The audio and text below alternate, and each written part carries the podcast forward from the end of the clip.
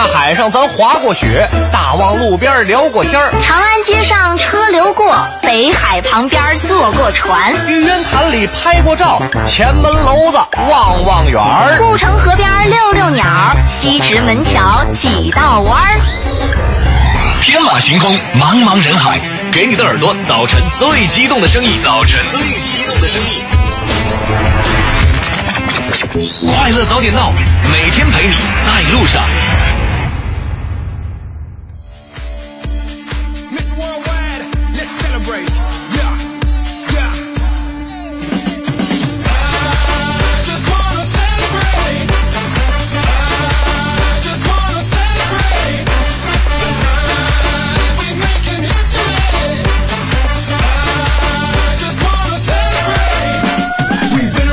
在是北京时间七点零四分又十八秒，欢迎您继续锁定 FM 一零六点六中央人民广播电台文艺之声，是为这时段为您送上的快乐早点到。各位好，我是大明。各位早上好，我是黄欢。两人同时出现的时候，代表今天是一个特别特殊的日子。是的，大明老师，早上好。哎，这个黄欢老师早上好。今天哎好像我日子为什么特殊呢？你知道吧？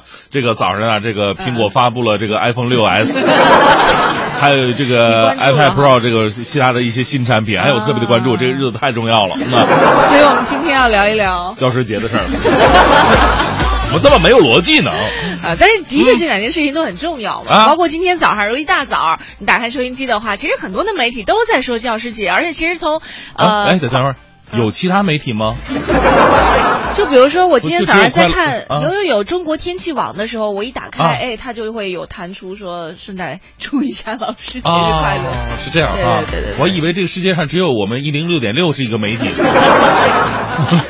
好吧，今天呢，我们跟大家伙儿一起来聊一聊教师节。我相信收音机前的这个很多朋友啊，也是本身就是教师工作，嗯还有很。但但大多数朋友都跟老师接触过，从小到大的。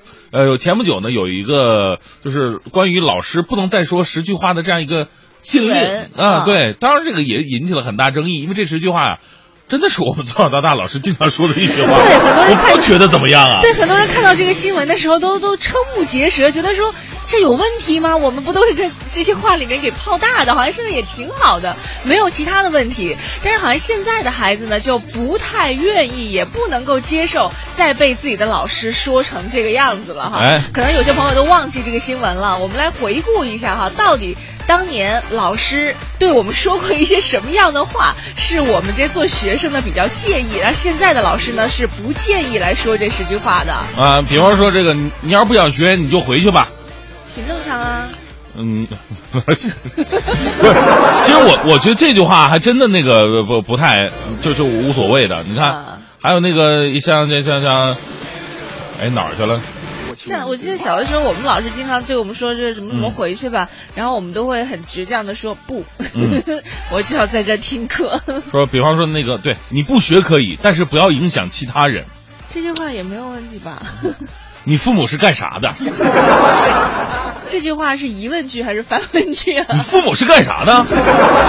啊，这句话到底是什么意思来着？就是说你父母是不是位高权重？如果是这样的话呢，那你是可以不用学习的。但是他在放在禁语里面的意思，应该就是说嗯你父母到底是干什么会生出你这样的孩子来，对吧？啊，对对对应该，是这个意思。嗯。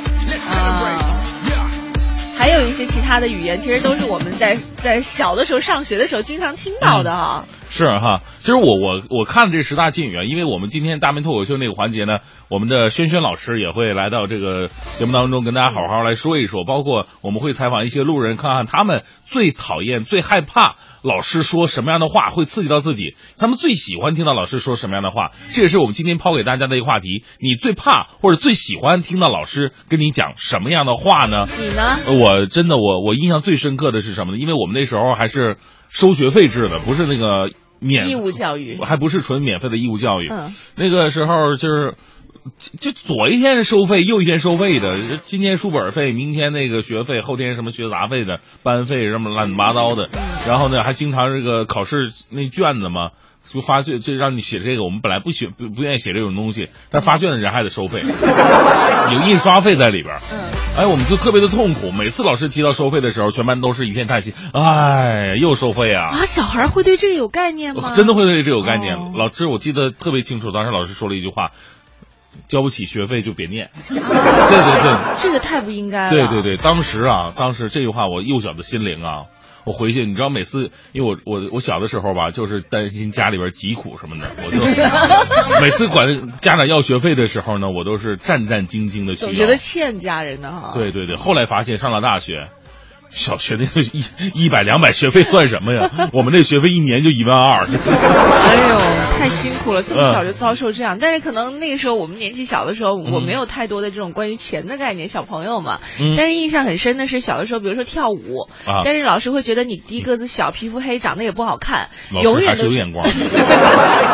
就是你跳的多好不重要，关键是他永远都是在临时要排位置的时候，他都会把你排在一个最不起眼的位置。嗯，他只要在开始调动位置的时候，他就会叫你的名字。比如说一听到我名字的时候，我当时觉得哇，整个天都是黑的，马上你就会被调到角落里。所以后来就不想再跳，觉得太太伤自尊了。哎呀，从此啊，世界上就少了一个舞伟大的舞蹈演员呢，多了一个节目主持人呢。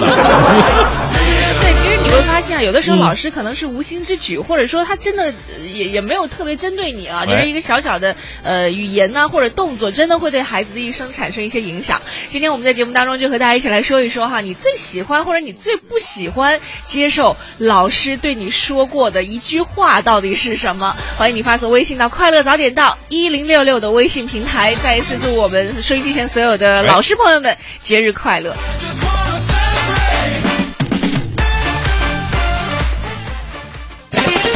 头条置顶，头条置顶。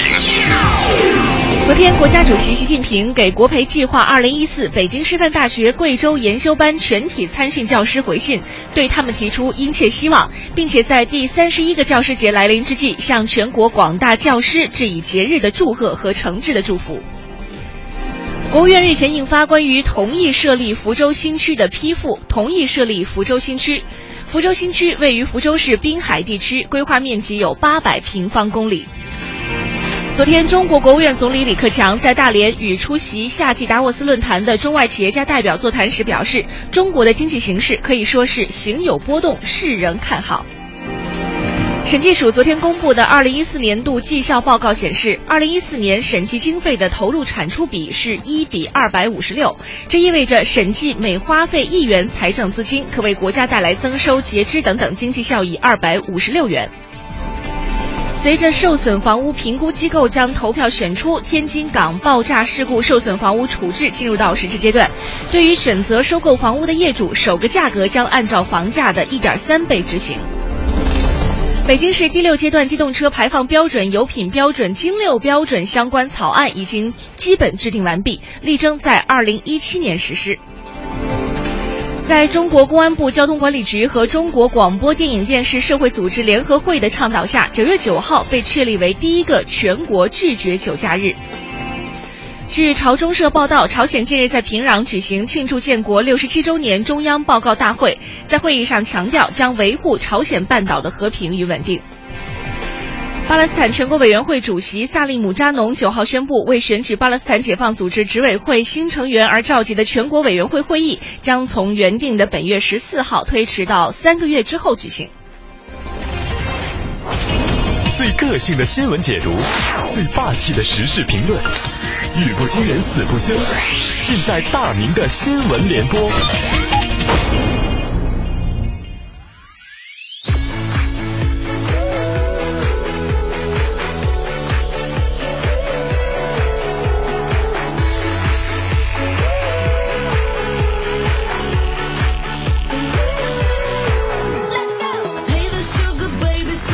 今天呢是九月十号教师节，所以呢，今天呢跟大家伙儿一起聊一聊，你最喜欢听到老师对你讲什么样的话，而最害怕、最不喜欢听到老师对你讲什么样的话，对你会形成非常大的刺激呢？都可以发送到“快乐早点到一零六六”的微信平台。来自新闻晨报的消息说，昨天呢，这个上海某超市的巧克力啊，都已经快被抢空了。不少家长说了，说他们已经把这个教师节啊，当做了开学之后的第一次大考，考的是什么呢？考的就是到底送给老师点什么东西好呢？哎呀，教师节送什么东西？你看，鲜花、贺卡、巧克力，还有的家长非常用心，旁敲侧击了解每个老师的喜好。但是不少老师表示啊，是最想收到的礼物啊，就是孩子们纯真简单的心呐。其实老师的这句话我真的挺理解的，因为有的时候孩子在送礼的过程当中，或多或少的会带着一些心机家长的一些别有用心的。老师拿到这些礼物的时候，真的是左右为难呐。所以，其实教师节最好的礼物就是别烦这些教师了。所以，也也在这里提个建议哈。虽然说现在已经有针对教师不能收受礼品的这么一个规定了，我们能把这个规定再放大一点，再严厉一点，宣传的再广泛一点。这个规定啊，其实不是限制了老师，而是保护了老师。继续来关注新华网的消息，特别逗。最近呢，有一个四十八岁的农村妇女，因为假冒清朝公主骗了二百三十四万，被判刑十三年。虽然说人家只有初中文化，但是人家演技是非常非常棒的。她自称是清朝爱新觉罗昌平公主，掌握着皇室留下的巨额遗产，但资产被冻结在八大金库当中。他希望有人资助打通关系解冻资产，并给投资人承诺了三倍的回报。就用这样的方法，他诈骗的总金额居然高达二百三十四点三五万元。爱新觉罗昌平公主，我还是双井五阿哥呢。我这种烂大街的伎俩，目前还有人相信，只能说明一个道理：傻子太多了，骗子明显不够用了。话说回来了，你说四十几岁。将近半百的人还有如此市场，想必啊，他在骗术上也确实是有两把刷子，算是一个高人了。这种人呢，到时候真的出来以后，可以到这个横漂去，就到横店漂一漂，拿个什么奥斯卡影帝什么影，影后什么的。还是那句话，受骗最基本的原因就是因为贪呢。人呢，由于贪念，经常会干出一些蠢事来。所以呢，能够控制自自己贪欲的人，才是真正聪明的人。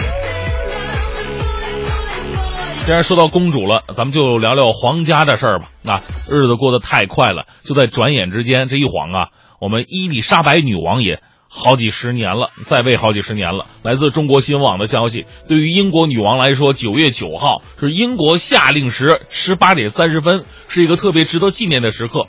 因为现任的高龄八十九岁的伊丽莎白二世女王将超过她的曾曾祖母维多利亚女王的在位六十三年二百一十六天的记录。正所谓铁打的女王，流水的首相。目测查尔斯王子的心理阴影面积已经全面超过英国国土了。开个玩笑啊，我们来介绍一下吧。伊丽莎白二世呢，是于一九五二年二月六号登基，是第七个独立国家的女王。今天呢，她是十六个主权国家的君主，以及由五十三个国家组成的英联邦的元首。英联邦国家中共同生活着一点二五亿人，她是一个可敬可爱的人。祝她健康长寿。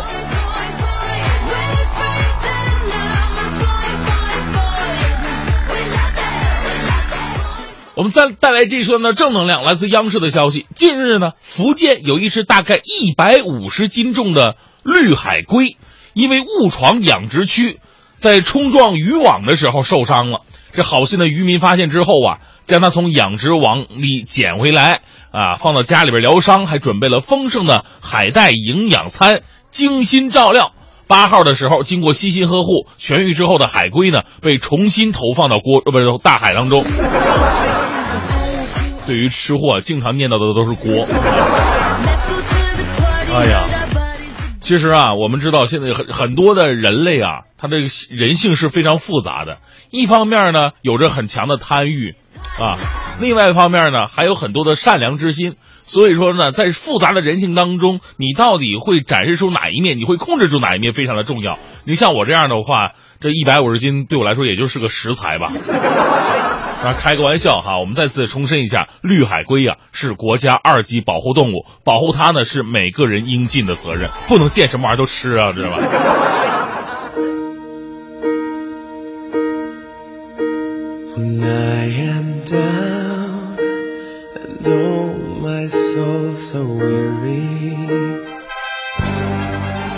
一零六六听天下。好，这一时段我们来看一下，第三十一个教师节来临之际，中共中央总书记、国家主席、中央军委主席习近平昨天给国培计划二零一四北京师范大学贵州研修班全体参训教师回信，对他们提出殷切希望，并且向全国广大教师致以节日的祝贺和诚挚的祝福。嗯，习近平指出，到二零二零年全面建成小康社会，最艰巨的任务在贫困地区，我们必须补上这个短板。扶贫必扶志，让贫困地区的孩子们受到良好的教育，是扶贫开发的重要任务，也是阻断贫困代际传递的重要途径。党和国家已经采取了一系列的措施，推动贫困地区教育事业加快发展，教师队伍素质能力不断提高，让贫困地区每一个孩子都能够接受到良好的教育，实现德智体美全面发展。来关注一下股市，昨天两市早盘是高开高走，盘中持续上扬，涨幅也不断扩大，沪指站稳三千两百点。题材股集体活跃，创业板盘中最高涨近百分之五。盘面上的两市板块全线拉升，互联网和国产软件，还有信息安全等等都是涨幅居前的。临近到午盘，两市双双冲高回流，但是沪指仍然是站稳了三千两百点，两市半天成交五千亿。嗯，是这个二零一五年夏季达沃斯论坛呢，在本月九号到十一号在中国大连举行。那在昨天呃下午五点钟呢，国务院的总理李克强会见了达沃斯论坛的中外企业家代表时表示，就提到了股市方面。他说，中国股市呢七月发生异常波动，有关方面采取措施稳定市场，是为了防范系统性金融风险的。可能发生。那下一步呢，会继续推进发展多层次的资本市场，坚持市场化的资本市场。中国政府债务风险可控，债务引起大的风险是多虑的。嗯，今天节目一开始的时候也说到了哈，对于很多果粉来说呢，今天非常重要，是因为在今天苹果秋季新品发布会举行了，发布了 iPhone 6s 和 iPhone 6s Plus。外观上和 iPhone 六和 iPhone 六 Plus 的设计呢，基本上是一致的，采用了全新的七千铝合金的材质，而且再带来了 3D Touch 功能，同时还新增了玫瑰金色。当然了，这这朋友们最关注的还是说这钱到底卖多少钱呢？我这钱攒没攒够啊？呃，在颜色上呢，分的是呃深空灰。还呃还有这个银色、金色、玫瑰金。那版本上呢是有十六 GB 的，还有六十四 GB 的，二一百二十八 GB 的，以及这个呃它的对应的价格，应该是十六 G 的是五千二百八十八，那六十四 G 的是六千零八十八，十二 G 的是六千八百八十八。呃，如果是你想买 Plus 的话呢，它的相对价格都是。呃，六六千零八十八，六千八百八十八，呃，最高的是一七千七百八十八。嗯，那苹果 iPhone 六 S 以及 Plus 呢，将会从九月十二号开始预定，本月二十五号开始正式发售。呃，非常，就有一个好消息，就是中国这次成为首发国之一了。嗯，大家等的时间不用太久了。另外，昨天晚上的七点三十五分，长安福特杯青岛国际青年锦标赛展开了第二轮第二场的角逐，中国的 U 十八国青队在青岛国信体育场进行对阵日本的。U 十八国青队最终呢，十人作战的国青队是一比零小胜了。嗯，第六十七分钟的时候呢，高震接呃魏震接高海生的角球传中，头球破门。而在第七十六分钟，主哎马宁认为冯博轩是故意踩踏，所以出示了本场比赛的唯一一张红牌。那这场比赛过后，乌兹别克斯坦是两战全胜积六分，中国跟日本呢同为是一胜一负积三分，叙利亚两战皆败。九月十一号十九点三十五分，国青队将会在末战当中与叙利亚交锋。嗯，今天是九月十号啊，就祝我们的老师们节日快乐。嗯，那当然在节目当中呢，我们也和所有的，不管你是老师也好，还是不是老师也罢啊，我们都可以来说一说，当你曾经是学生的时候，你最怕和最喜欢听到老师对你说都说过的一句话到底是什么样？你还记不记得？我们的微信平台是快乐早点到一零六六的微信平台。哎，来看一下大家伙儿说的啊，这个。很多朋友就特特都特别有意思，这个是金色闪光说小学的时候，周五上课，老师会来这么一句：“明天咱们讲什么什么什么什么啊，回家预习啊。”这时候学生心情就特别低落下来了。为什么要低落？预习课文。周五上课的时候啊，他说明天的话，也就是周六得上学啊。哎，我们那时候都上学，你忘？我们也上学啊。对啊，我们是一周上六天半嘛，就。现在孩子们是休双休吗？小学应该不是吧？不知道高中是怎么样的，还真不知道北京现在情况。那时候都觉得特别正常，而且星期天下午能有半天休息都乐疯了，特别珍惜。我那时候还真的愿意上学。啊上学的时候有一群小伙伴陪你玩我们那时候上学就是中午一起踢个球啊，上课的时候聊而 总之有人陪你玩儿，反倒是到了这个双休日的时候，家长都在家，你也什么也干不了，还得看着你学习。还有伴儿哈，嗯平时上课的时候，那七土说了一个，他说听老师说今天不考试了，哎呦那开心啊！啊但是听老师说你来回答一下这个问题，那庆幸啊！所以这个其实我们总结出一个经验，嗯从小到大的一个经验，就啊是。呃，家长给孩子起名字的时候吧，嗯，不要起那种特别膈应或者说特别 特别奇怪的名字，因为老师他的人都会有猎奇心理嘛，不光是啊老师，就觉得哎你这名字有意思，我想看看到底是哪个孩子，对吧？啊哈，呀，所以说跟家长说哎，把这个名字就取成生僻字。不认识这老师老师肯定怕丢脸呢，看到那个字的时候，呃，就跳过去吧。魑魅魍魉之类的。呃，张芳说了，他说我啊。从小到大最想听到老师对我们说下课。啊，嗯，现在其实说到这个下课的时候，尤其是等到呃比如说高中毕业呀、或者嗯某一个节点将要到来的时候，你听到老师说下下课，其实还挺心酸的。嗯，总觉得这可能老师说完这一段话，我们就就很难再见到了一样。是，你看这个 L X B B L X L 什么玩意儿？他说最不想听到的话呢是，像你这样不用心的学生，将来肯定一事无成。最喜欢听到老师这么讲，说不错呀，很有进步啊，将来一定有出息。哎，会不会是同一个嗯学生，他就听到了不同的老师或者相同的老师说的不一样的话？就是刚刚嗯这两段话放在同一个学生的身上。看老师心情是吧？今天呢，我们说这个话题啊，就是前不久呢，湖北是公布了了教师的十大禁语。嗯这十大禁语呢，有你看，你不学可以，但是不要影响其他人。嗯，就你事儿多，快点，我很忙啊这不是妈说的话吗？啊！对，你父母是干啥的？没见过像你这样的学生，我真的受不了你。我就知道你改不了，你怎么越来越差了？不想听的话，你可以睡觉；你要不想学就回去。我怎么一点都感觉不到你们年轻的朝气呢？哎，我跟你说，啊如果我不看这个文章标题的话，我觉得特别像老婆对老公说的话。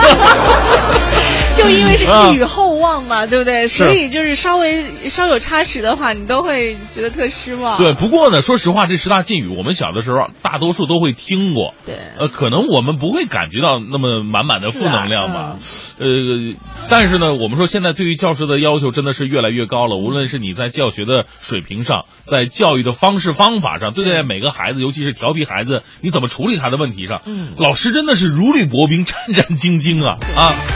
当然了，也也有十大美语啊，美十是十十大美语，特别适合说的是吧？对对，你看错了别怕，咱们再来一次。哎你是最棒的孩子啊，孩子，世界上总有一扇门为你而开。哎我相信你，你能做到的。过去不代表将来，相信自己一定可以。学生是你的孩子，也是我的孩子。教室是允许出错的地方，没有失败，只有暂时停止的成功。我的妈呀！哎呀，都要哭了。学习不怕起步晚，成才不怕起点低。宁可让你现在怨我一阵子，也不愿你今后恨我一辈子。哎呀哇，就觉得好像世界背叛了自己都没有关系，最后还有一个嗯老师会收容自己。呃，就听到这些话的时候，真的会想到当时上学的时候和老师相处，和或者说过招的一种种场景啊。啊是今天我们在节目当中呢，就和大家一起来说一说，你曾经最喜欢听到和最害怕听到老师对你说过的话到底是什么？嗯欢迎你发送微信到快乐早点到一零六六的微信平台。那在今天节目之前呢，我们也是我这个主持人盛轩哈，给我们采到了一段。路上的路人，看看他们的生活当中对于老师最经常说到的话，哪些是比较喜欢的，哪些是比较害怕的，我们来听一下。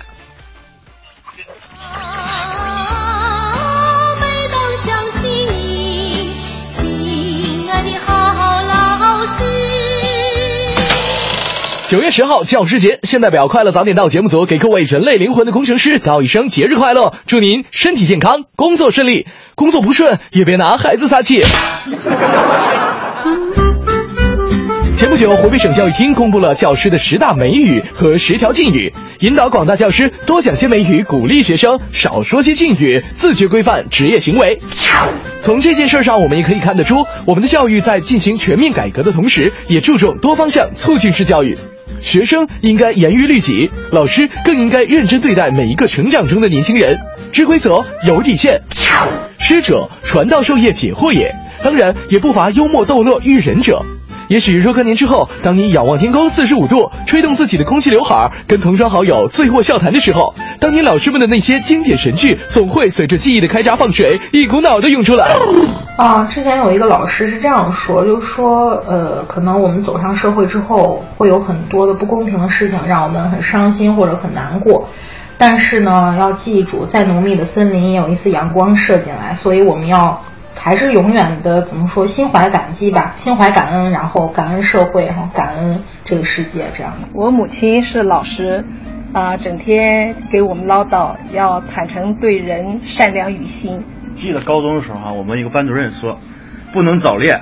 现在好了吧，二十好几了，找不到对象了，你说说这怎么办？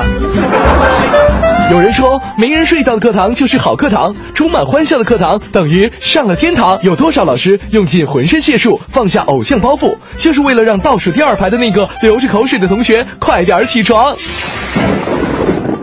他们的语录风格各异，还会夹杂着因为方言而带来的地域喜感，带着表情，带着故事，带着陪伴你度过学生时代的音容笑貌，带着奇变偶不变，符号看象限的洗脑一语。数学老师站在讲台上讲方程式的变化，袖子一撸，大声喝道：“同学们注意看，我要开始变形了。”呃，其实流口水的不是我，我打呼噜。回想起上课睡觉的那些年，每当睁开眼睛看着老师依然滔滔不绝的在变形的时候，油然而生的愧疚足以摄入心底。他挑灯夜战批改作业，他因为备课难以入眠，他为了班级关系绞尽脑汁，他一直在想，打呼噜的那位同学什么时候能把分贝降下来呢？呃，让我突然想起我的数学老师，就是他会把生活当中的很多细节的东西全部拿出来，然后用自己的一种态度和方式去讲给自己的学生听。我的小孩儿都已经快上小学了，嗯，我希望他能够像我的老师教给我的那样，去感恩社会，感恩这个世界，然后做一个平凡的普通人就可以了。那这种乐观的态度，其实就是从小从他给我上课，我认识他开始，包括我们全班同学一直被他影响着，我们都非常尊敬他。流水的熊孩子，铁打的老师。今天九月十号是全世界的熊孩子给老师们送上的一份大礼。虽然它只是一个日子，一个每年都会被提及的日子，一个被媒体讲得滚瓜烂熟的日子，但是它也是一个会让老师感到温存的日子，一个让老师可以放下职业枷锁，与学生用力去爱的日子。对于好老师，并没有一个统一的硬性标准，是渊博的学识、满心的关爱，还是授人以鱼不如授人以渔？但是从熊孩子的口中，我们得到了一些数值，在好老师的周围设置了一些标线，让我们的参考范围缩小，定位更加精准。他们不但以最大的善意看待学生的行为，他们告诉学生世界有黑暗，又能点亮学生心中的光。他们高举心中信仰，头顶道德戒尺，深究专业素养，坚守执教热忱。学高为师，身正为范，是为师范。我们那时候上学在乡下，条件很艰苦，老师们也很艰苦，但是我们都还很开心。可能有些老师已经不在了，但是如果见见得到的话，肯定要再跟老师们说一声谢谢。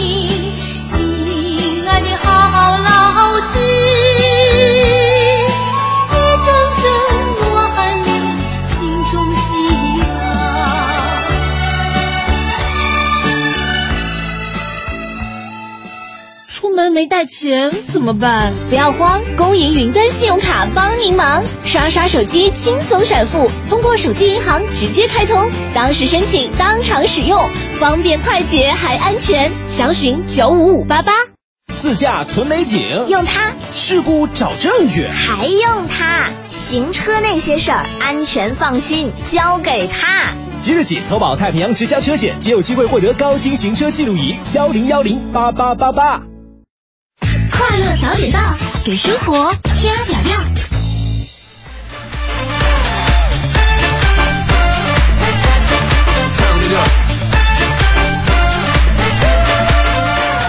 七点五十一分，回到我们的快乐早点到啊！刚刚呢，我们听到了这个关于老师的一些。嗯，大家伙儿对老师的闲言碎语，啊，很多呢，我们大部分是祝福了。当然了，这个因为老师啊，无论当时再怎么对我们严厉苛刻，甚至说了一些比较难听的话，不过现在回想起来，老师都是为了我们好。是，而且刚刚我在听这段录音的时候，真的就是眼前扫过了很多，大部分都是当年对我们非常好的一些这个老师。我记得当时我有一个小学的班主任，连带了我们就是从一年级带到五年级，嗯，他被评为全国优秀教师。哎呀，而且他有一个非常让人觉得很很很温暖的一点哈。嗯当时我们班有一个学生，他的爸爸妈妈好像是军队的啊那没有办法在这个当地照顾孩子，就非常大胆的把这孩子交给了老师。那老师就真的像自己的妈妈一样，就是像那孩子的妈妈一样，像这孩子妈妈一样，就是辅导辅导他上学呀，啊辅导他上课，然后呃就是嘘寒问暖的，甚至嗯有的时候可能这部队的爸爸妈妈都没有办法就。因为小孩穿得快，个啊子长得快，那、那个老师还给他买裤子呀，甚至有的时候那个衣服破了就给他缝补那种，真的是一幕幕都在等等亲爹亲妈回来了，孩子回来吧。嗯，包括现在，你看我们都这么大岁数了哈，啊就是年纪也不小了。啊，据说，据说我们那个同学啊，哎每年。呃，他后来也也参军了，就每年回到老家去，第一件事情就是把东西放到自己家里之后，第一件事情就是去班主任老师那儿，哎呦去看他，甚至到他们家给他做饭啊一种之类的，感恩的心呐。已经是一种亲情了啊。是啊，来看一下 Crash 说了，说这个害怕的是初中、高中学文言文的时候，尤其特别长的那种，老师说阅读并背诵全文。呃，最喜欢听的话是这篇不用背，背课文啊。那时候是有些课文呢朗朗上口，它容易背；有的呢，别说文言文了，你就鲁迅的咱们就特别的难背。嗯，你看，咕噜噜说了一个很感动的事儿。他说，啊我的高中班主任对我说过的最温情的话就是，呃，高考结束那一天，我估分发现考的不理想，我哭了一夜的时候，老师打电话说，他说听说你哭了一夜，我比你还难受，没关系，路还很长，你过来，我给你做你最爱吃的丝瓜。哦，天哪，这简直就是妈妈呀，对吧？对呀嗯。呃，芥菜籽儿，呃，芥菜心儿说了，说今天教师节，我想啊，给老师送点东西。孩子说了，老师说啊，最不喜欢同学送我东西了。哦。啊，我就没给老师送买东西。发个短信还是好。他说，但是我还是有点战战兢兢的。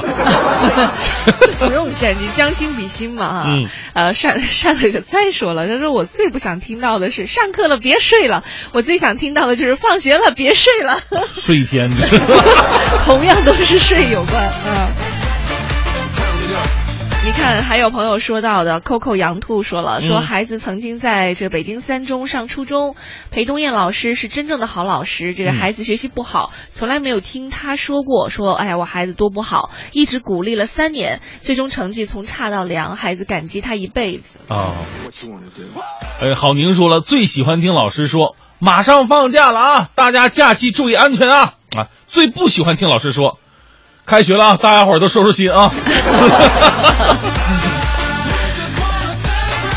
大猫其实说到了很多人的心声啊，啊他说我最害怕的话就是明天让你家长过来一趟。嚯！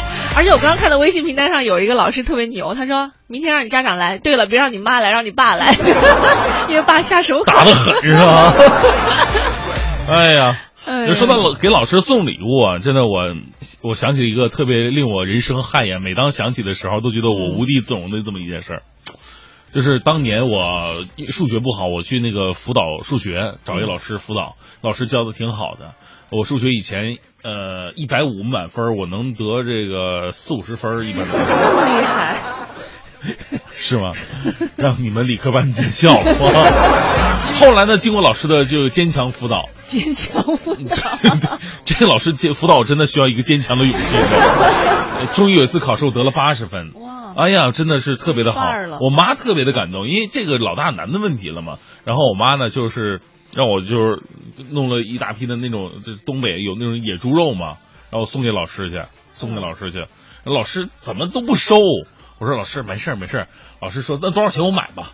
嗯，我说五十。这句话是我这辈子说的最后悔的一句话。然后呢？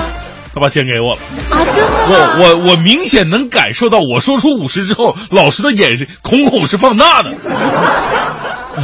老师，我对不起你，大不了还你五十块钱。天哪，你也太实诚了！哎呀，我哎你怎么算算野猪肉价钱的时候算那么利索的？哎，今天我们教给我五十块钱的，我还朝天瞅了瞅，是不是真的？还要谈一谈呢。今天我们在节目当中啊，教师节和大家一起来说一说哈，我最喜欢和最害怕老师对我说过的一句话。欢迎各位发送微信到“快乐早点到一零六六”的微信平台。一零六六听天下。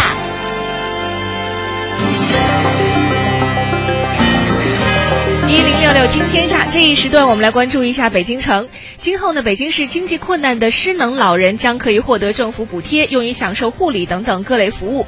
目前呢，市民政局有关部门面向全社会来征集独立评估机构以及相关机构内内设评估部门，共同来参与对失能老人的能力评估，以作为补贴发放的依据。这项工作总体投入预计会高达六千万元。嗯。有意参与此项工作的相关单位，如医疗机构、养老机构、社会工作组织、居家养老服务单位等，可以登录北京民政信息网，在通知公告栏目当中查找北京市老龄办征集老年人能力评估机构信息条目，按照要求填写本机构相关的信息，申请获得评估资格。嗯。在北京市工商局一到八月对家居类产品的抽检当中，有很多家居卖场被抽检到出售不合格产品，而纷纷中枪了。在走访当中发现，小卖场经营的产品标价和实际出售价格出入非常的大，缺乏有力监管，或许是屡屡产生问题的主要原因。嗯，这个抽检上榜的卖场当中啊，大部分为不知名的卖场，很多分布在昌平、通州、大兴、怀柔等市郊区域。从今年一到八月份，北京市工商局的抽检结果来看。虽然郊区的老牌家具市场有自己的生存之道，定位与大卖场有差异，但是产品的品质呢，确实让这个消费者呀不敢苟同。如果呢，在郊区的老牌家具市场不对市场内进驻的品牌和质量进行提升的话，那被质量好的品牌卖场取代也是早晚的事儿。是，那现在也正是核桃成熟的季节，我们在很多的这个卖场啊，尤其是菜市场的周边，都可以看到新鲜的核桃摆在路边儿，呃，供人来买。那一些游人来到天坛公园，也是惦记上了这。里的核桃，像天坛公园呢，三座门的南侧是一条两百多米长的步道，两边都是核桃树，这里正是打核桃的游客所青睐的地方。步道两旁洒落了很多核桃枝叶和青皮碎片，树上已经很难看到核桃果实了。有一位清扫步道的工人说：“说打核桃的其实都是游人，嗯，虽然人数不多，但是破坏性不小。”嗯，是这个工作人员介绍啊，说公园内的核桃树呢，并非是什么优良品种，嗯，结出的这个果子核小难剥，既不适合吃呢，也不适合当做文玩核桃来把玩。呃，工作人员说是可以说用一句老话讲吧，这食之无无味，弃之可惜啊。这个游人打核桃，很大程度上呢，仅仅就是为了取乐。这种不文明行为呢，既可能伤害到其他游客，也破坏了园内的环境，得不偿失啊。哎，我我特别想知道，如果比如说你在公园或者在小区里看到有人就是摘小区的，像小区里会种有的杨梅啊、嗯、小桃啊，什么那种呃什么石榴这种小果实的，你会上前制止吗？还是就就就心里嘀咕一下就过去了？哎，如果如如果我我的真实反应会上去问能吃吗？不是，我先说一下，其实这个东西啊，单纯的从吃的角度上来说，我觉得是不能的，因为肯定是啊。打 我差点说打麻药，打农药这个东西，你说这个每个小区它都大家都知道哈，就经常定时定点都会上农药的，你这吃肯定是不行，而且是景观性的东西，它不是果，不是以以食用为主。对，我们就不说吃，就单单纯的从这个行为上来说，你会制止吗？嗯，不会。如果一般情况来讲，不是很过分那种的，我不太会制止。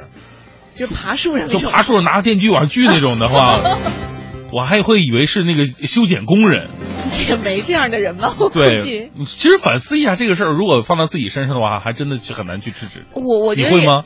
我可能也不会，就是最多心里会、会嘀咕一下，这人怎么这样啊？哈、嗯。而且我觉得可能很多百分之七八十的人都不太会去制止，但是我嗯。真的有一次遇到一个人，嗯他就特别认真的，就是我们走在那个小区里，嗯，完了有几个四五十岁的大妈大姐吧，啊。他们就在那摘那小果实，啊我们都已经走过了，嗯。后来那人又走回去说：“你们能不摘了吗？”然后那几个大姐就笑嘻嘻的，也没当真。后来那个反正跟我一起的人还说了一句挺。不中听的话吧，也不算是重伤，就意思就是说这样特别的不好，不应该，以后嗯不要再去摘，不要干这样的事情了。哎，当时我还觉得挺肃然起敬的，因为很多人都会觉得跟自己关系不大，我自己不做，但是我也不会去干扰别人这样的。是哈，也向这样的人致敬吧。就当老师一样去听、嗯是吧？对。好，再来关注一下北京市第六阶段机动车排放标准和油品标准的相关草案已经基本制定完毕了，呃，争取在零七年一七年来实施。据了解呢，根据京六机动车排放标准，轻型车将在常温、低温蒸发和 OBD 同时加盐，控制加油挥发性有机物的排放，制定 ORVR 标准。对于重型车呢，将会借鉴欧六重型发动机排放标准，同时制定一个发动机和整车排放的标准。嗯，据介绍啊，今年以来，北京市逐步提高新车排放标准，并改善油品质量，强化在用车达标管。达标管理，加快老旧车的淘汰，已经制定并且实施了三十多个机动车排放和相关的地方标准，确保在机动车保有量不断增加的同时呢，实现排放量和总污染量持续下降。嗯，今天我们在节目当中呢，也是向我们的老师致敬呢，嗯回忆一下曾经和老师待在一起的点点滴滴。呃，你还记得曾经老师对你说过的话当中，最让你觉得兴奋、开心的和你最无法接受的一句话到底是什么吗？欢迎你发送微信到“快乐早点到一零六六”的微信平台。嗯，像这个华就说了，他说我的孩子在顺义四中分校上学，他们的班主任呢是八个班里唯一的男班主任，真是个好老师，对孩子真的是交心呐。孩子们都不叫他老师，叫他谭哥。哎呀呃，对，也祝谭老师教师节快乐，希望他能够把孩子们带到初三毕业，是真心的。就老师跟孩子之间这种融洽的关系是特别可遇而不可求的。嗯，很多孩子都是试过之后才会想起老师确实是对自己真好。对，当时处的那么好的关系还真的挺难的。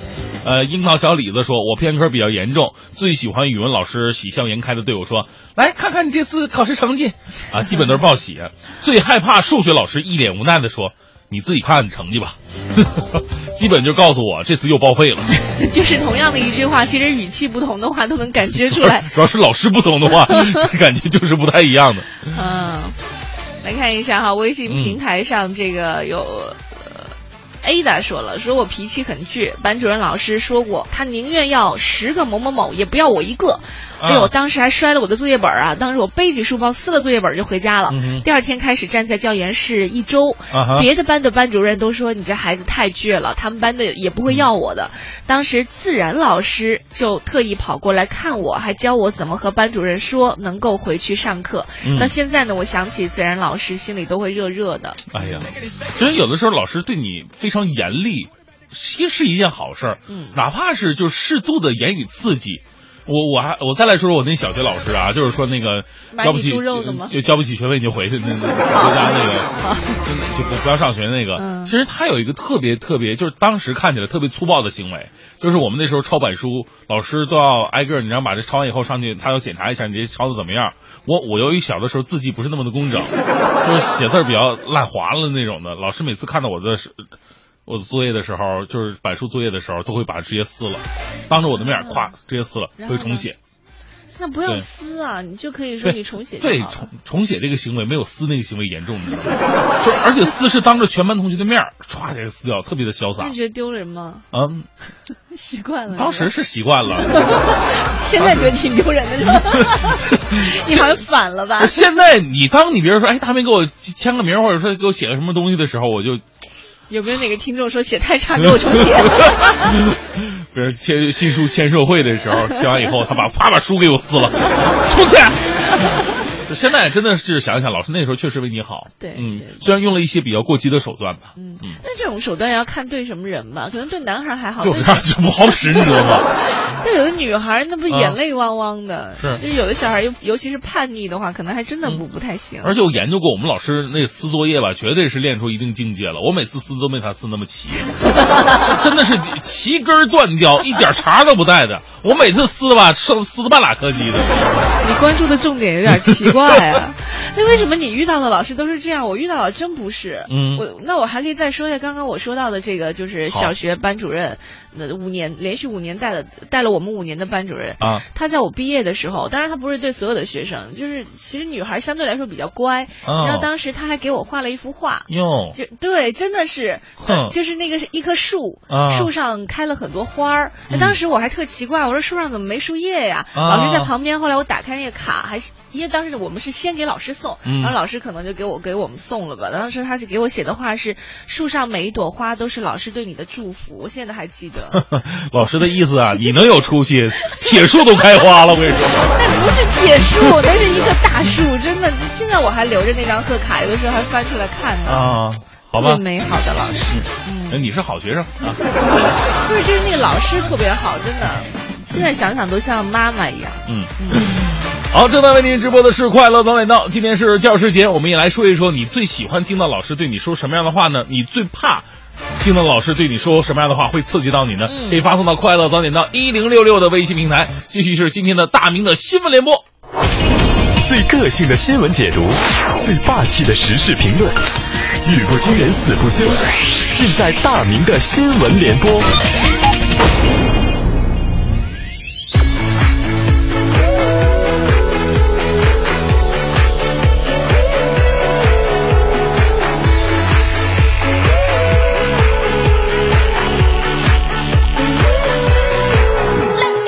现在是北京时间八点十五分，来到大明的新闻联播。我记得前两天咱们脱口秀啊说了一个事儿，就是如果你捡到钱或者说财物的话，你会怎么办呢？咱们当然号召大家一定要拾金不昧啊，找到失主还给他。但是我们说找到失主还给他，这也是要有思考和技巧的，否则呢，你有可能会被失主讹上，或者造成某些误解。来关注沈阳晚报的这个消息，说沈阳的小严姑娘啊，就前两天捡到一个钱包，这里边呢除了证件之外，呃，现金只有两块五毛钱。可当他联系上失主的时候，却被失主告知钱包里有四千块，为什么现在只有两块五了呢？言语当中啊，就是对他产生怀疑了。怕被讹上的小严呢，最终是到了派出所，通过警察将这个钱包归还给失主了。所以说，这个世界上最让人心凉的事儿莫过于此，就是在受人帮助之后，不仅不心怀感激，反而倒打一耙。当然了，这个事儿可能是来另外一种情况，就是说，在小严之前，肯定有人拿到这个钱包了，或者是小偷偷走了这个钱包，把现金拿走，再把钱包扔在那儿。等到小严捡他的时候呢，也就剩下证件跟两块五毛钱了。哎呀，不管怎么样啊哈，我们还得明白拾金不昧，这是我们应该做的事儿。不过也要讲点技巧。呃，警察叔叔也温馨提示各位了，捡到钱包啊，最好送到派出所或者拨打幺幺零，让警察来直接处理，可以化解一切尴尬。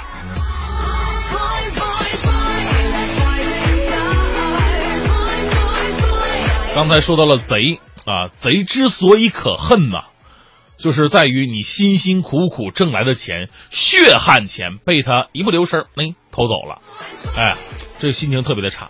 更过分的在于什么呢？你说偷就偷呗，还嘚瑟。重庆就出了两个奇葩的嘚瑟毛贼。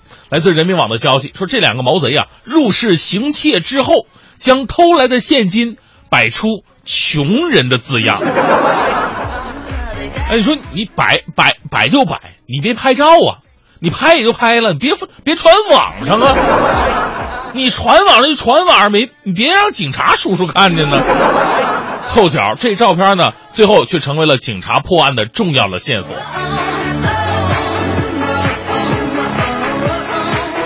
所以说呢，炫富啊，不是谁都能炫的，自己堂堂正正、光明正大挣来的钱炫富吧，也没人会说你太多。你本来就是歪门邪道来的钱，你还炫富，只能说你技术到位，智商欠费了。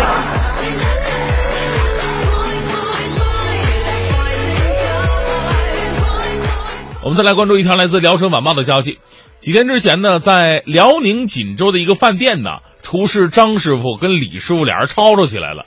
这吵吵的原因呢，也是特别的好玩，是因为炒茄子是到底该放大酱呢，还是该放辣酱呢？这这吵起来了啊！张师傅坚持认为大酱是东北菜的精髓。此时呢，在旁边吃饭的一个老顾客，名字姓赵啊，赵某闲的没事插嘴吧啊，讥讽张师傅放大酱啊，菜啊，嗯，哎呦，这个菜里边放大酱啊总是很咸啊。正在气头上，张师傅立马就急眼了，上去对赵某就噼里啪啦一顿揍啊！目前张师傅因为涉嫌殴打他人被治安拘留了。哎呀，我们只能说这是关于信仰的战争。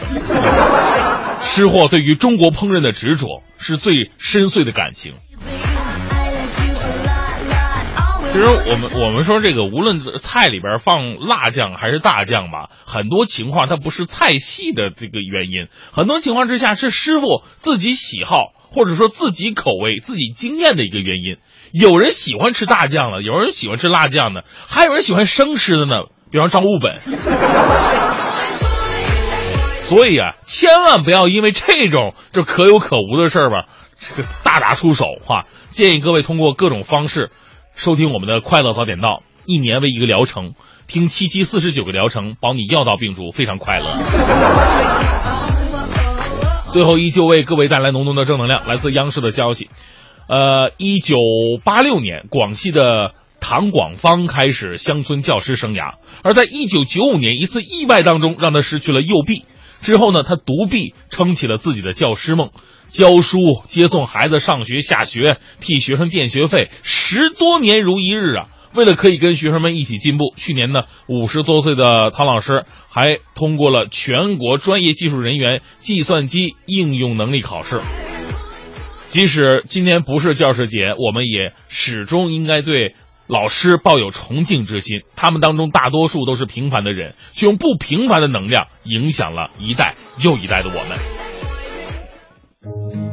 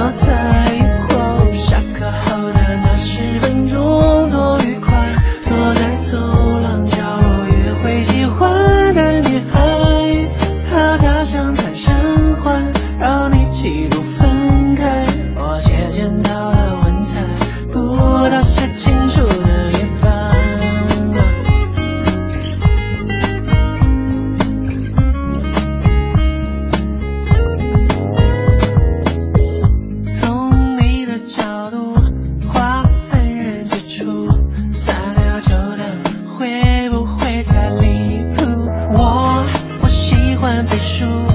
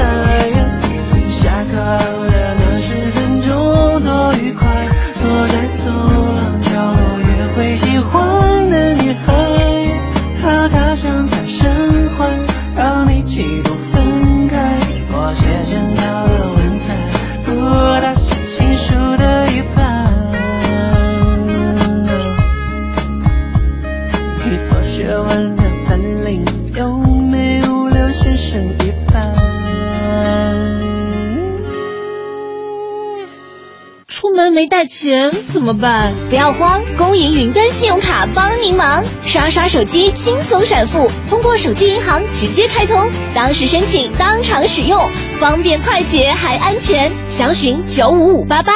户外停车摩擦刮蹭，有它记录放心；外出郊游沿途美景，有它记录开心；路上行车碰瓷儿假摔，有它记录安心。即日投保太平洋直销车险，即有机会获得高清行车记录仪幺零幺零八八八八。尊重科学，支持科普。国美在线大客户助力快乐早点到之科普一分钟，生活万象去伪存真，就在这一分。有种态度叫刨根问底儿，有种美德叫爱钻牛角尖儿，有一种真相叫哇哦，原来如此。国美在线大客户教你正确清洗空调。感谢国美在线大客户对本节目的大力支持。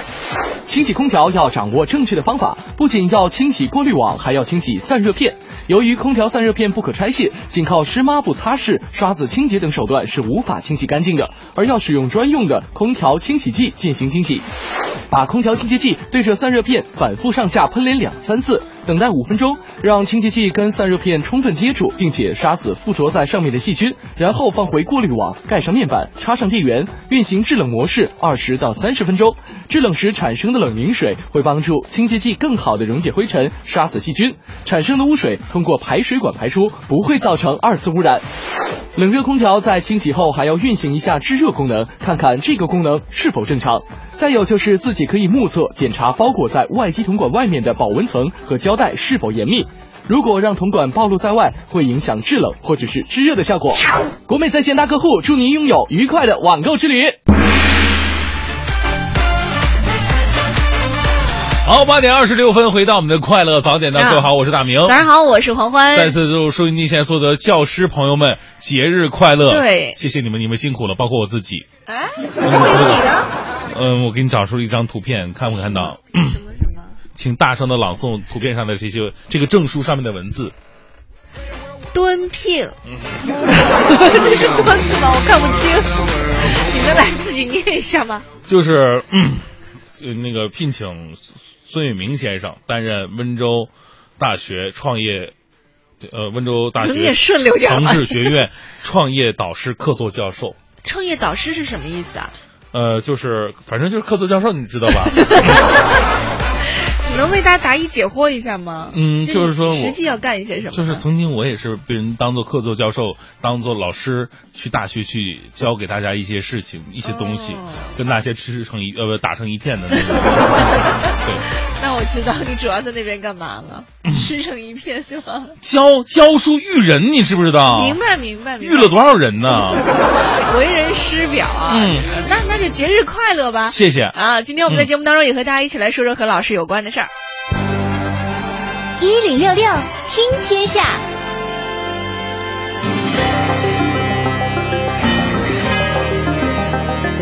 好，这个时段一零六六听天下，我们来关注一下环球方面。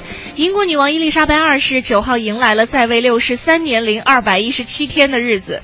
这个日子呢，虽然说起来是有零有整啊，但是对于英国而言却是一个非常重要的时刻，因为他们的女王成为了英国历史上在位时间最长的君主，也是世界历史上在位时间最长的女王。嗯，这个时光的流逝总是让人非常感慨。我们来算一下，一九五二年，当时伊丽莎白二世刚刚继位，那个时候美国总统还是杜鲁门呢。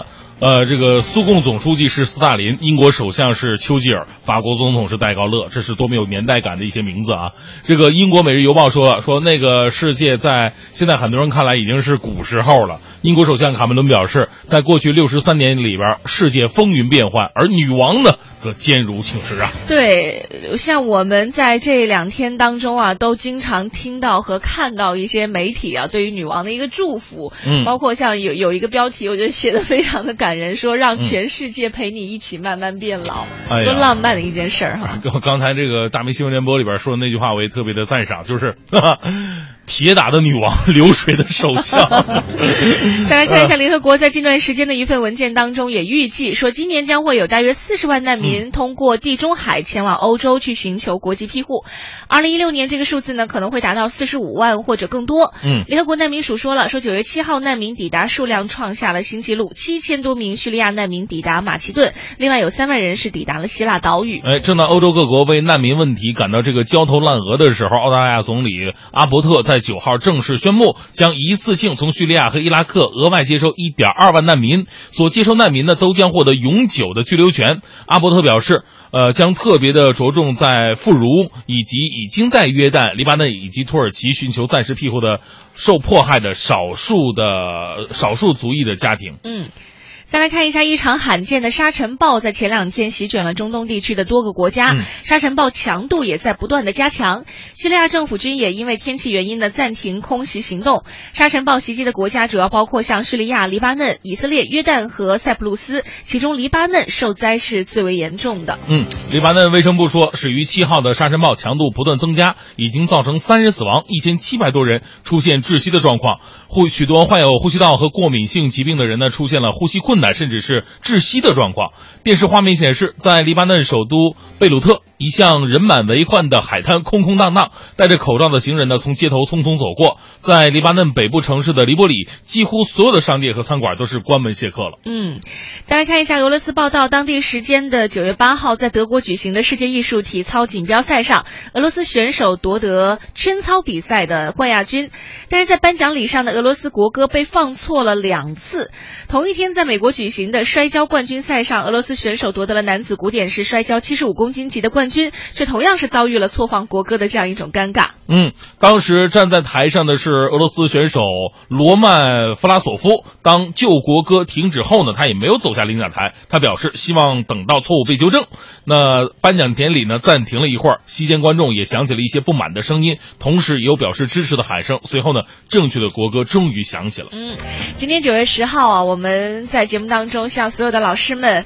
呃，非常诚意的表示我们对老师的一种敬爱啊！哎当然也是希望收音机前所有的朋友们都能够和我们一起来说一说，曾经在学生时代的时候，你最能够接受、就最中意听到老师对你说的一句话，和哎最害怕听到老师对你说到的话到底是什么？欢迎你发送微信到“快乐早点到一零六六”的微信平台当中来。嗯，呃，马坤明说了，说今天呢。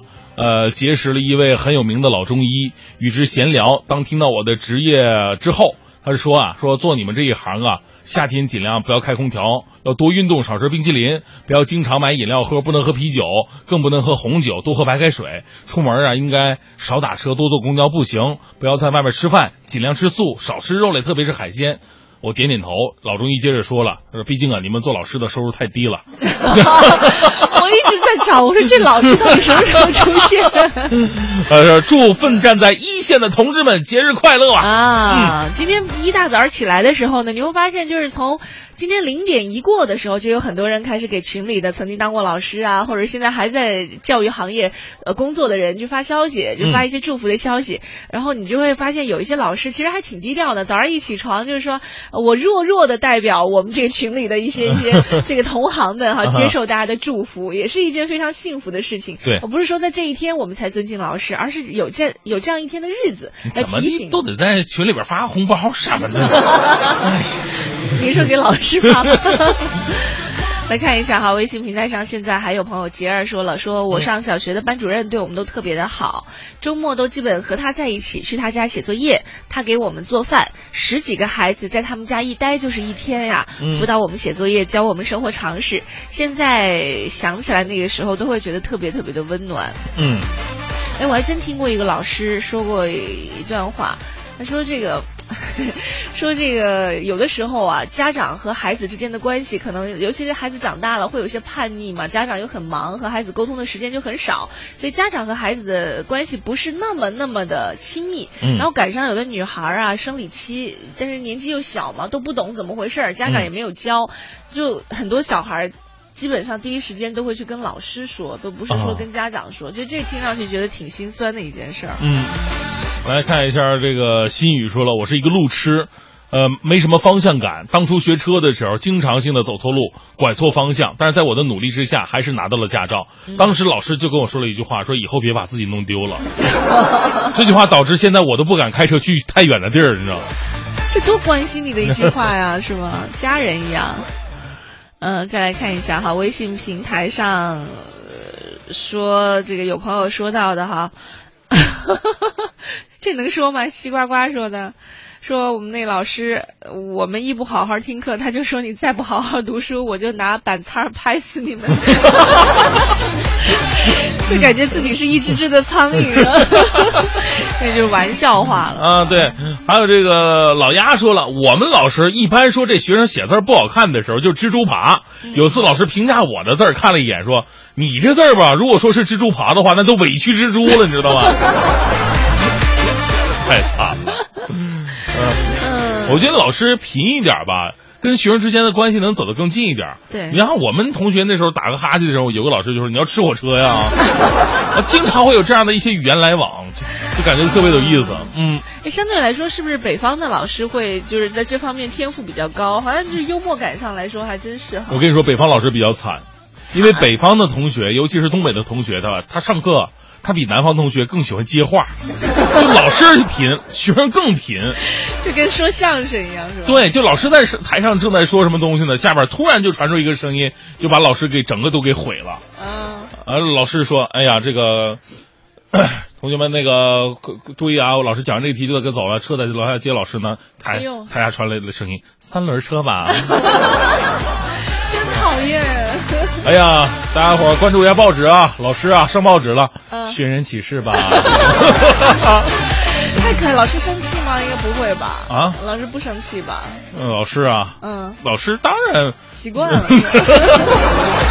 呃 我们还真没有遇到这样的老师。我记得原来我们有一个老师，老被我们班同学弄哭，嗯一个英语老师，特别爱哭。啊，开始哭还觉得挺心疼，哭到后面我们都烦了，就弄不弄一哭，而且他特别逗。像我们嗯一般正常人哭吧，哭就哭了，哭是一件事儿，你就专心做这件事儿吧。嗯他不，他一边哭还一边跟你说话，就啊一边说他都有他有多委屈，然后说我们有多过分，然后在那抽泣。典型的女人的一个做法吗她？就是一个女老师。她不是为了哭，而是用这种情绪来宣泄自己心中想表达的一些内容。但也多了，这事儿搞多了也也也受不了，你知道吗？就是永远看见他都梨花带雨的，就让人特别的害怕。应该去演戏是吧？好，继续在北京时间的八点四十二分，您现在听到的是来自中央人民广播电台文艺之声的《快乐早点到》，我是黄欢。哎，我是大明。啊，今天我们在节目当中呢，向各位老师致敬啊，来回顾一下曾经和老师待在一起的点点滴滴。快乐早点到，给生活加点料。好，八点四十九分，回到快乐早点的，各位好，我是大明。早上好，我是黄欢。啊，今天呢说的是老师、嗯最喜欢听到老师，或者说最怕老师对你说哪一句话呢？嗯最后我们来看一个这个糖豆纽扣的微信吧，我觉得长篇啊挺好的，挺用心。嗯他说我一我一位最尊敬的老师是我中学的班主任，虽然是男老师吧，但他对我们真的无微不至啊。我们当时住校赶不上食堂的饭呢，就去他家蹭饭。冬天洗衣服干不了，就去他那儿暖气烘干。他对我们就像慈不一般。可是毕业之后啊，一直说去看他，一直没时间。前年呢，终于去看他了。但不巧，他一家出门了，还是没见上。最后通过邻居找到了张老师的电话。虽然过了十几年，他还是一下子听出了我的声音。老师还记得我们每个人的声音，呃，跟老师约定春节去看的，呃，可是还没到春节，却在朋友圈看到说一位老师去世了。我知道就是张老师，我忍不住哭了。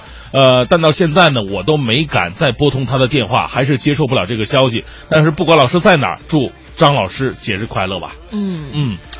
那真的听起来特别感动哈！我们相信，呃，这种情绪呢，可能还包包括这种，呃，情节是很多人都会遇到的。我们可能跟老师说了再见之后，就真的再也没有见过嗯以前的那些老师了。刚刚我突然想起来，微信平台上有一个朋友发了一条消息，嗯他说他最让人觉得很感动的一句话是老师在他毕业的时候跟他说过的，嗯说。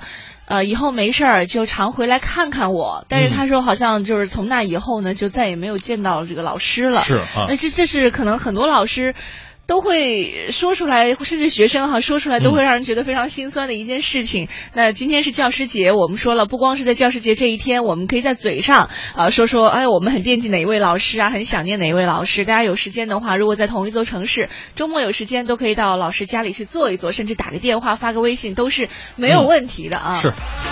那好吧，今天的节目到这里就告一段落了。再次祝我们收音机前所有的教师朋友们节日教师快乐！乐！对，嗯在今天节目的最后呢，要为您播放的是为纪念抗战胜利七十周年文艺之声特别制作的专题节目《难忘的抗战声音》抗战诗歌篇。今天要为您播送到的是《狱中题壁》。以文字见证拳拳赤子心，用诗歌抒发炽烈爱国情。纪念中国人民抗日战争暨世界反法西斯战争胜利七十周年，文艺之声特别节目《难忘的抗战声音》诗歌篇。狱中题壁，作者戴望舒。《狱中题壁》这首诗是爱国诗人戴望舒于一九四二年四月二十四日所作。这一年的春季，戴望舒在香港被日本侵略者逮捕入狱，在深受酷刑、随时可能被处死之际，诗人怀着对祖国的热爱和对战友的眷恋，写下这首感人至深的诗篇。《狱中题壁》，作者戴望舒。如果我死在这里，朋友啊，不要悲伤，我会永远的生存在你们的心上。你们之中的一个死了，在日本占领地的牢里。他怀着的深深仇恨，你们应该永远的记忆。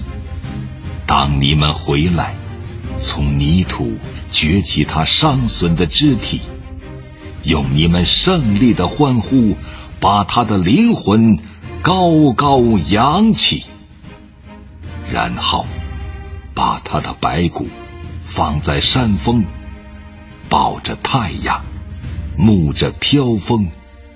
在那暗黑潮湿的土牢，这曾是他唯一的美梦。题壁诗在中国古典诗词中并不少见。